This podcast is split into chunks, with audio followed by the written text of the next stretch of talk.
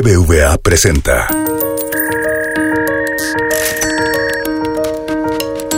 Peras y manzanas con Valeria Moy.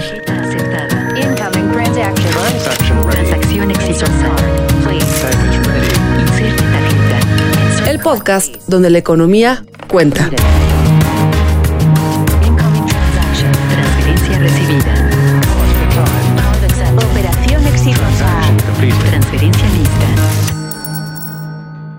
Hola, hola, soy Valeria Moy. ¿Cómo están? Los escucho en Peras y Manzanas. Hace poquito escuchamos al que fue gobernador del Banco Central en México, entre otros muchos puestos, decir que se vislumbraba la llegada de un cisne verde. Y yo dije, ándale, ¿qué es esto de un cisne verde? Me imaginé que algo tendría que ver con el fenómeno del cisne negro.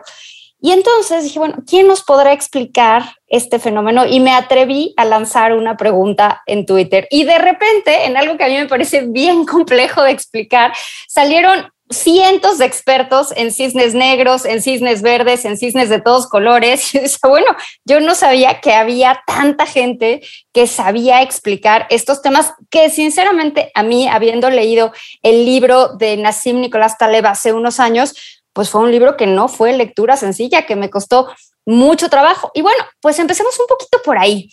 Un cisne negro es, bueno, más bien el término de cisne negro se le atribuye a Nassim Nicolás Taleb, que sacó este libro, y se refiere básicamente, es una especie del resumen, del resumen, del resumen del libro, a fenómenos que son muy improbables, altamente improbables, que básicamente nadie los puede prever porque esa baja probabilidad hace que sean muy complicados de vislumbrar en la cercanía.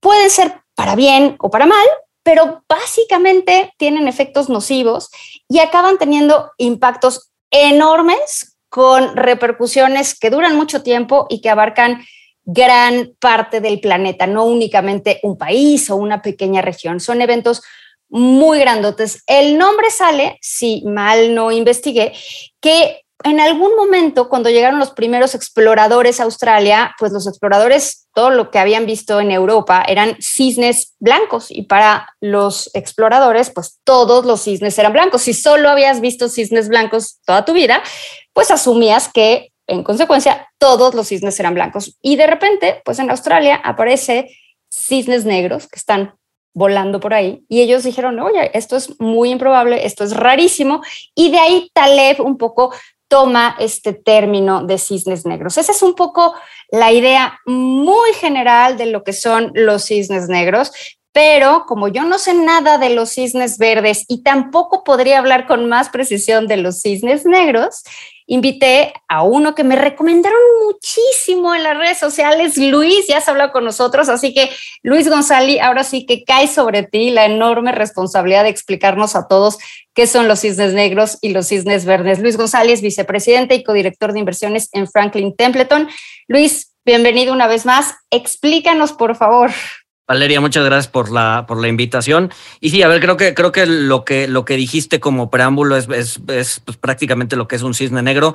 Eh, ah, yo iría un poquito más allá y diría que además en retrospectiva se racionaliza como obvio, es decir, era, era obvio que... Ah, claro, ¿sí? totalmente. Es como en, los, en el 2008, yo recuerdo en la crisis del 2008, cuando era por ahí, no sé, septiembre, octubre, que nadie entendía nada, nadie entendía nada, veías que pasaban miles de cosas, acciones caían, bancos quebraban, bancos los, los rescataban, a otros sí, pero a unos no.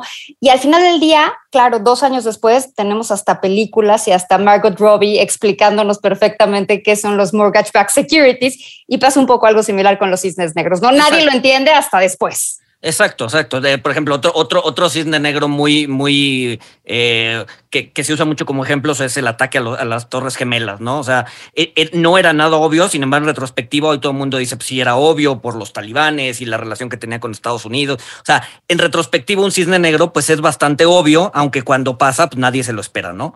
y mucho tiene que ver con, con cómo aprendemos probabilidad. La verdad es que los seres humanos somos muy malos con las probabilidades y aprendemos con juegos, ¿no? Es, es lo que incluso el mismo Taleb llama como la falacia lúdica, ¿no? Basamos nuestro estudio de la, de la probabilidad en juegos y dados. Lanzar una moneda. Pues sí, yo ya sé que lanzar una moneda son 50% probabilidad águila y 50 sol.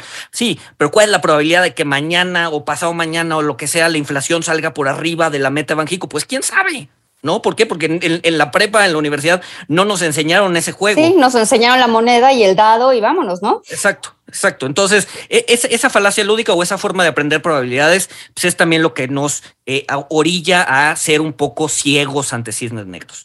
Ok, cisnes negros. Ahora, ¿qué es el cisne verde? El cisne verde, en esencia, es un cisne negro, pero con, eh, digamos que, asociado al cambio climático. ¿no? Es, un término que acuñó el BIS, el Bank of International Settlements, en donde Carstens es el gobernador eh, en enero del 2020, es decir, tienen poquito tiempo. ¿no? Y en esencia es un cisne negro asociado al cambio climático. ¿no? Eh, y sobre todo, haber dado que el BIS es, es como un banco global, pues podríamos decir que lo que le importa o le interesa al BIS es qué impactos podría tener este eh, evento de cambio climático en el sistema financiero global. ¿no? O sea, sí, obviamente eh, hablan de hambrunas y obviamente hablan de otras cosas, pero pues al final del día el BIS pues, tiene que ver por el sistema financiero global, que es lo que se encarga de supervisar y dar consejos, etcétera, etcétera. Entonces, su, su idea es qué es lo que puede causar este evento eh, de cambio climático en el, en, el, en el posible... Eh, en el posible, ¿cómo se llama? Sistema financiero global. Ahora, ¿no quita eso justo la idea de un cisne? O sea, porque un cisne negro, y si me dices un cisne verde es casi lo mismo, pero relacionado con el cambio climático, pues un cisne, para que se convierta en tal, tiene que ser algo, en primer lugar, muy poco probable, y en segundo lugar, que no lo veas venir. Si alguien te dice, ahí viene un cisne verde, pues ya no es cisne verde, ¿no? Porque ya lo viste venir. o sea, le quita el chiste al cisne. Justo, justo ese es el punto, visibilizar el riesgo. Entonces, en el momento en que visibilizas el riesgo, en el momento en que, a ver, una de las cosas que, una de las críticas que hace el BIS es que todos los modelos que tenemos de estrés, todos los modelos que tenemos para ver estabilidad financiera, no incluyen sus variables el tema, el tema de eh, cambio climático. Entonces, en el momento en que los incluyes, obviamente empiezas a tener ciertas capacidades de medir ese riesgo. Y entonces, en el momento en que haces visible el riesgo, pues es menos probable que te tome por sorpresa. Entonces, un poco todo el ruido que está haciendo el BIS es decir, oigan, bancos centrales, ahí viene, tenemos un tema de cambio climático, va a pasar, es importante que estén monitoreando lo que va a pasar para que cuando llegue no sea un cisne, sea una paloma, lo que sea que otro, cualquier otro, pájaro. Que lo que sea. Un, un, pájaro distinto, ¿no? Pero no un cisne, ¿no? Entonces, justamente esa es la idea, visibilizar visibilizar el riesgo que tenemos enfrente. ¿Y cuál es ese riesgo? Porque, claro, cuando estamos hablando de cambio climático, pues los riesgos creo que son muy evidentes en relación a desastres, a desastres naturales. Hablamos de pues calentamiento, tornados, más lluvias, menos lluvias, sequías, pero al mismo tiempo inundaciones. O sea, estamos hablando de efectos que claramente vinculamos con el medio ambiente y con desastres naturales y por supuesto con la pérdida de vidas. ¿Dónde está la parte financiera? Porque si de eso se trata los cisnes verdes, pues visibilicémosla, ¿no? ¿Dónde está ese riesgo financiero del que habla el BIS? El BIS, el BIS habla particularmente dos riesgos. De un riesgo físico, que como bien menciona son incendios, inundaciones, sequías, que pues obviamente vienen acompañados de un riesgo eh, sistémico, ¿no? Ante sequías y ante inundaciones, pues puede haber un aumento de la inflación como algo parecido a lo que estamos viendo hoy por hoy, eh, que a ver, que, que, no tiene hoy mucho que ver con el cambio climático, tiene ahí un componente de cambio climático, pero no es, no es el, digamos que la variable importante, pero en el momento en que se recrudezca el cambio climático, pues los cambios físicos van a estar ahí y van a generar presión. Y otro riesgo que menciona el BIS es de transición, es decir, eh, pasar de un mundo carbonizado a un mundo descarbonizado, que también lo estamos empezando a ver ahorita, ¿no? Las regulaciones para paliar estos efectos pueden ser regulaciones que se requiera que sean muy rápidas y por lo tanto eh, nos hagan o, nos, nos pues sí nos perjudiquen porque pues ya no vas a poder contaminar, las fábricas van a tener que, eh, pues sí, obviamente cerrar o transformarse y eso implica capital y eso implica probablemente este, desaceleración económica, etcétera, etcétera, etcétera, ¿no? Inflación, ¿no? Que mucho también de lo que estamos viendo es esa transición en Europa eh, que pues por no querer usar gas o por no querer usar petróleo, pues estamos dependiendo todavía de energías que no necesariamente son estables o que no necesariamente hay una capital eh, de, eh, digamos que un capital, un stock de capital eh, para poder hacer frente a la demanda que hay ahorita, ¿no? Entonces, ese, son, ese es el otro tipo de riesgos que ve el BIS, riesgos de transición, y esos son riesgos autoimpuestos, no son riesgos que para llegar a ciertas metas, pues los reguladores y los gobiernos pues van a tener que imponer y por lo tanto los vamos a tener que sufrir eh, para llevar al mundo de un mundo carbonizado a un mundo descarbonizado, por ejemplo. Ahora, tú hablabas al principio de esta plática de la forma en la que aprendemos, la forma en la que nos enseñan y la forma en la que aprendemos probabilidad. Y hablas al mismo tiempo de que uno de los objetivos del Banco Internacional de Pagos, el BIS, es visibilizar este riesgo. Ahora, todos los riesgos están asociados a una probabilidad, ¿no? O sea, ¿qué tan probable es que suceda esta situación que yo estoy contemplando?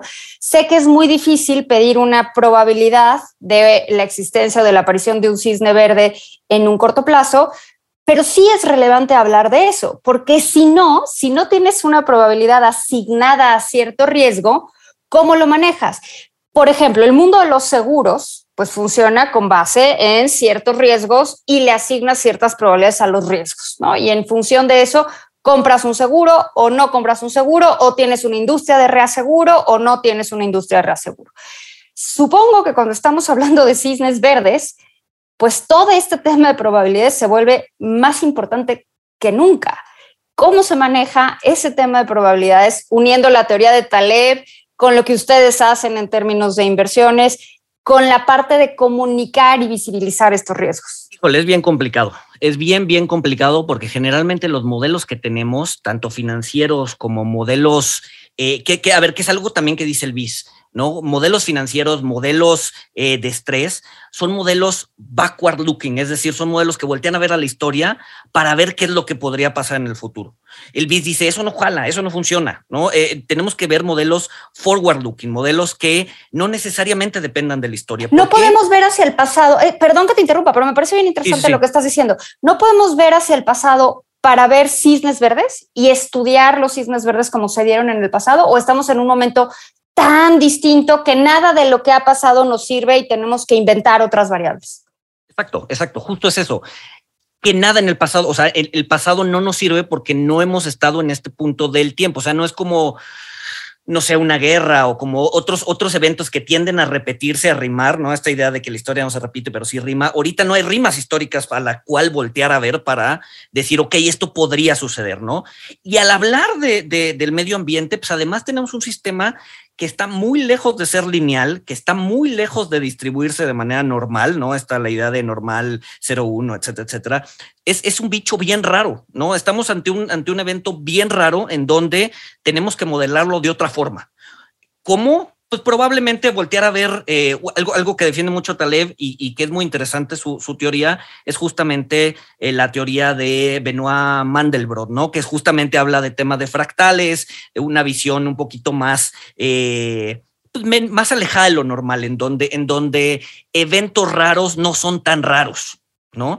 Eh, entonces, bueno, puede ser empezar a buscar. No, pero a ver, Dama, ¿no? no, no, ya aquí ya no te hiciste bolas. Y además, acuérdate que estamos en un podcast y no puedo poner bonitos diagramas y bonitas gráficas de fractales. Pero dices, eventos raros no son tan raros. Bueno, pues si no son tan raros, dame ejemplos. A ver, por ejemplo, el, el, el, mercado, o sea, a ver, yo, yo desde mi trinchera, ¿no? El, mercado de valores. Eh, el mercado de valores, pues prácticamente hay muchos modelos que se mueven alrededor de lo normal, ¿no? probablemente el rendimiento de los, de los, este, de los activos se, se, puede distribuir normal o los precios se pueden distribuir lo normal, etcétera, etcétera, ¿no? Pero si volteas a ver la historia, vas a ver que, por ejemplo, lo que ocurrió en octubre de 1987, ¿no? Una caída del mercado de, de más de 20%, si, eh, si los rendimientos fueran normales, esa caída solamente se hubiera presentado en un periodo de tiempo tan largo como 15 veces la vida del universo.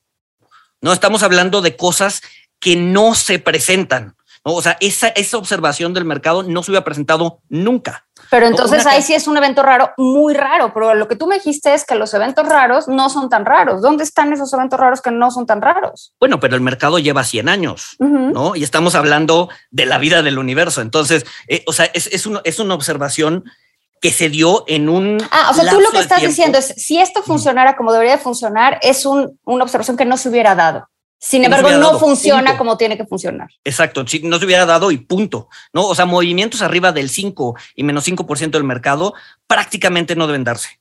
Prácticamente no deben darse. Y entonces y, llegamos a la. Y, y la semana pasada tuvimos dos. Llegamos a la pregunta más interesante de todos los economistas, que es entonces, ¿no somos racionales los agentes? No, totalmente no, creo que no. pero, eso pero eso nos da para tres peras y manzanas. No, no, no, no, no, no, los, no, los agentes no somos racionales, ¿no? Y hay toda una teoría, bueno, hay todo un, un este, movimiento de behavioral finance y behavioral economic, ¿no? Liderado por Richard Thaler, Nobels, Schiller, y este, etcétera, etcétera, que pues justamente buscan quitar ese, ese, esa hipótesis, ¿no? Esa hipótesis que hemos venido cargando los últimos 120 años, ¿no? La racionalidad del agente financiero. Yo sí creo que sí, somos racionales, pero, pero en efecto lo dejaremos para otros peras y manzanas.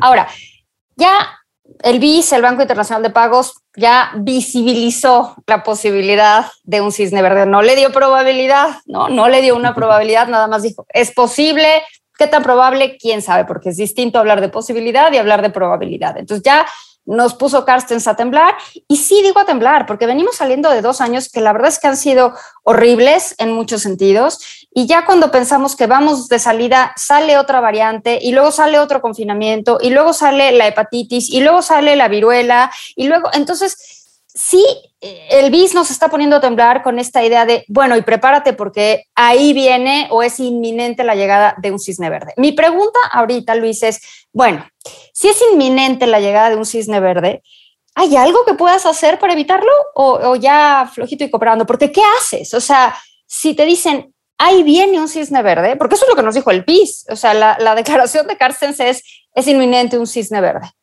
¿Qué hace uno? Porque con la definición de un cisne es un evento de enorme magnitud que su impacto no está acotado a un lugar o a un momento muy específico del tiempo, sino que puede tener magnitudes pues que no habíamos ni siquiera pensado. Entonces, si te dicen, ahí viene un cisne verde, ¿qué haces? Mira, a ver, yo creo que, yo creo que, yo creo que va a terminar pasando, ¿no? Los seres humanos somos así, generalmente tenemos que caer antes de empezar a actuar y cuando, y cuando estamos en un tema de, de, de, estrés es cuando realmente se nos prende la cabeza y nos ponemos a actuar, ¿no? Por eso, por eso las guerras son generalmente, los, el producto de las guerras es la innovación, ¿no? ¿Por qué? Porque necesitas armas para destruir al otro. Yo creo que, yo creo que estamos en un, en un, en un caso similar, ¿no? La tecnología ahí está, ¿no? Hay, hay, hay eh, aparatos que descarbonizan el medio ambiente, hay aparatos que desalinizan, o sea, ya, ya está la tecnología, está muy en pañales, no está fondeada. Eh, el problema es ese, el problema es que hoy por hoy no la necesitamos. Yo creo que cuando llegue ese cisne verde, que yo creo que va a ser inevitable que va a llegar y va, va a ser inevitable que va a generar algún tipo de desequilibrio mundial para que los gobiernos lo volten a ver, se vuelva una, una, una cosa importante y le empiecen literal a, a, a, pues a, dar billetazos, ¿no? O sea, porque al final del día sí es como el capitalismo resuelve los problemas a billetazos. Pero sí, sí, sí se resuelve a billetazos esto, sí se resuelve un cisne verde a billetazos. Pues a ver, hay muchas formas, o sea, hay, hay desde, desde fondear, este, descarbonización, hasta proyectos un poco más locos como pueden ser literal, y a ver, voy a sobresimplificar, pero literal mandar una como sombrillota al espacio para tapar el sol, al, o sea, el sol que llega al, al, a la Tierra, ¿no? O sea, hay, hay eh, a ver, y estoy siendo muy, muy, muy, muy pedestre en lo que estoy diciendo, ¿no? O sea, no, no, no es literal, no es mandar una sombrilla, pero es sí es como una especie de capa de espejos que hacen que la luz rebote, que pase menos eh, y por lo tanto llegue menos luz al, a la Tierra y por lo tanto se... Se, se caliente menos rápido. Exacto, exacto, exacto. Y, pero a ver, es un proyecto de trillones de dólares. ¿No? Que hoy por hoy, pues dicen, a ver, hay cosas más importantes que, que, resolver, ¿no? Pero cuando llegue el momento, pues probablemente ahí están las teorías para, para las teorías para resolverlo, ahí están. La, la tecnología ahí está. Nada más falta desarrollarla, ¿no? Empeoró la, la, la pandemia la probabilidad de la llegada de un cisne verde. O sea, la pandemia, yo recuerdo al inicios de la pandemia, yo creo que ya se nos olvidó, que todos decíamos, Ay, hay que aprovechar la pandemia para volvernos mejores, ¿no? Y hay que aprovechar el confinamiento para aprender idiomas, hay que aprovechar el confinamiento para estar juntos en familia, y hay que aprovechar la pandemia para darnos cuenta de todo lo mal que lo hemos hecho y cómo podemos hacer las cosas mejores. En estos dos años que hemos tenido de pandemia, ¿Hemos aprendido algo en el sentido de estamos disminuyendo la probabilidad de un cisne verde o estamos incrementando la probabilidad de aparición de un cisne verde? Pregunta, pregunta complicada. A ver, yo creo que yo creo que la pandemia vino a detonar muchas cosas, ¿no? Sobre todo en la cadena de suministro, sobre todo. A ver, mira, algo que se dio durante, bueno, no que se dio durante la pandemia, pero que sí lo vino a detonar, fue darnos cuenta de que eh, pues todas estas industrias que no necesariamente son muy rentables, como es la creación de energía, eh, como es eh, explotar materias primas de una manera un poquito más verde, pues se, han dejado de un lado y no se han dejado de un lado los últimos dos años, sino los últimos diez años, ¿no? Lo que se conoce la nueva economía contra la vieja economía. Los últimos diez años a la nueva economía, que es tecnología, pues y todo lo relacionado con tech, se le estuvo aventando muchísimo dinero, muchísimo capital.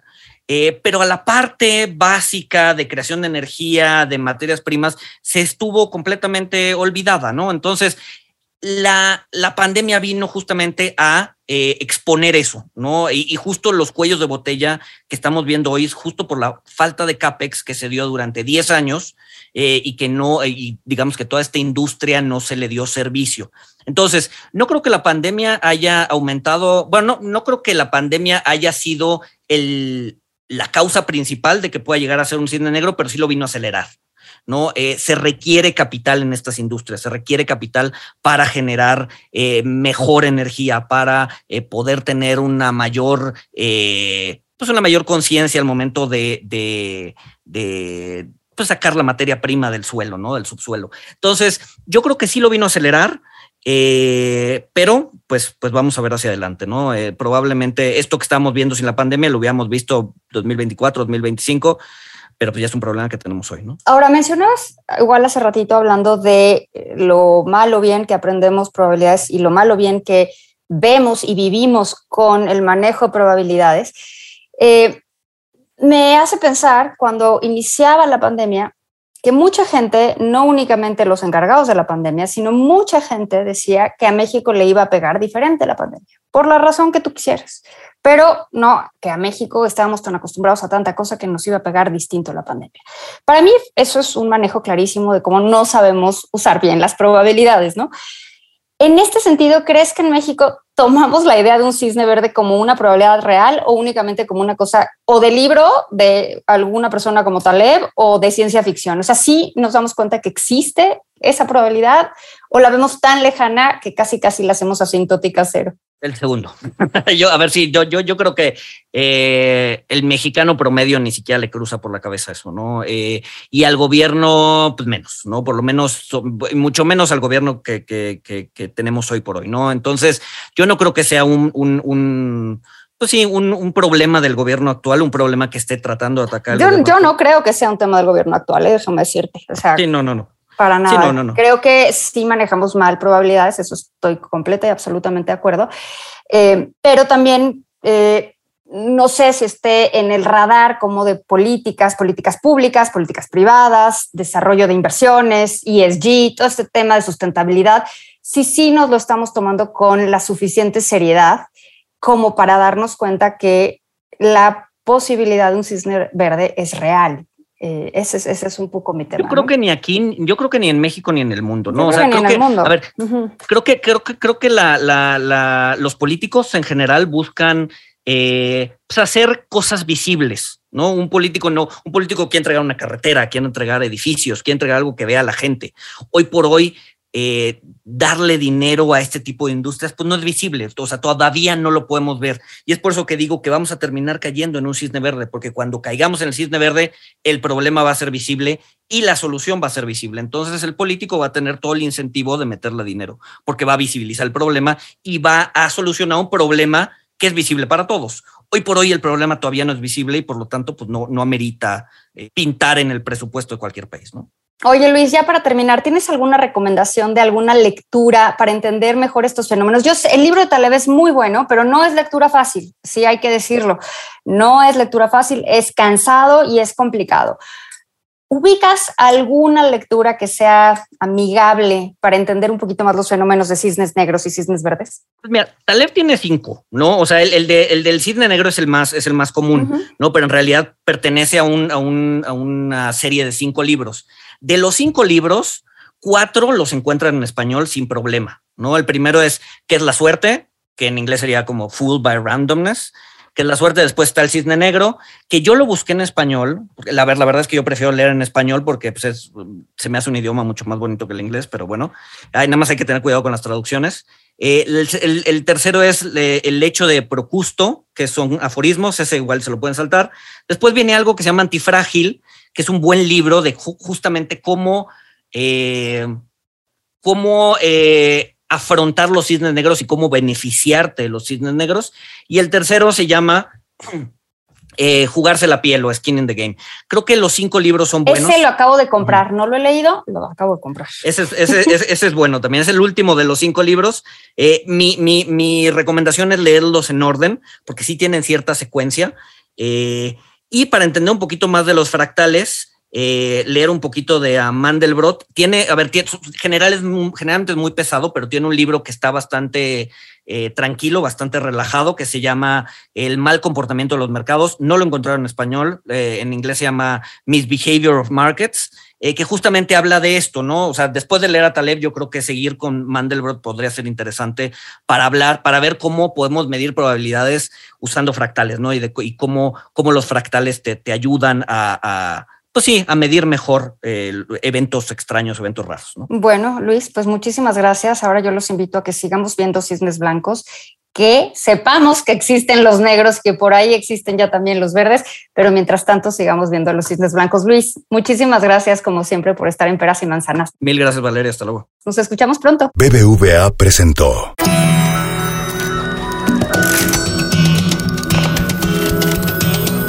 Peras y Manzanas con Valeria Moy. Dirección y conducción del programa Valeria Moy.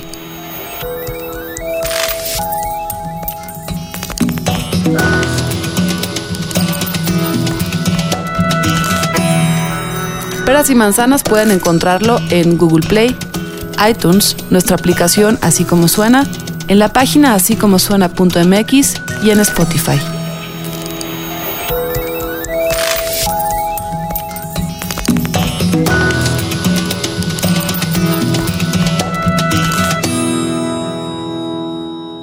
Gustó Peras y Manzanas? Escucha todos nuestros demás podcasts. Puedes escuchar las historias que hacemos en Así Como Suena. Puedes reírte con Gis y Trino en La Chora Interminable.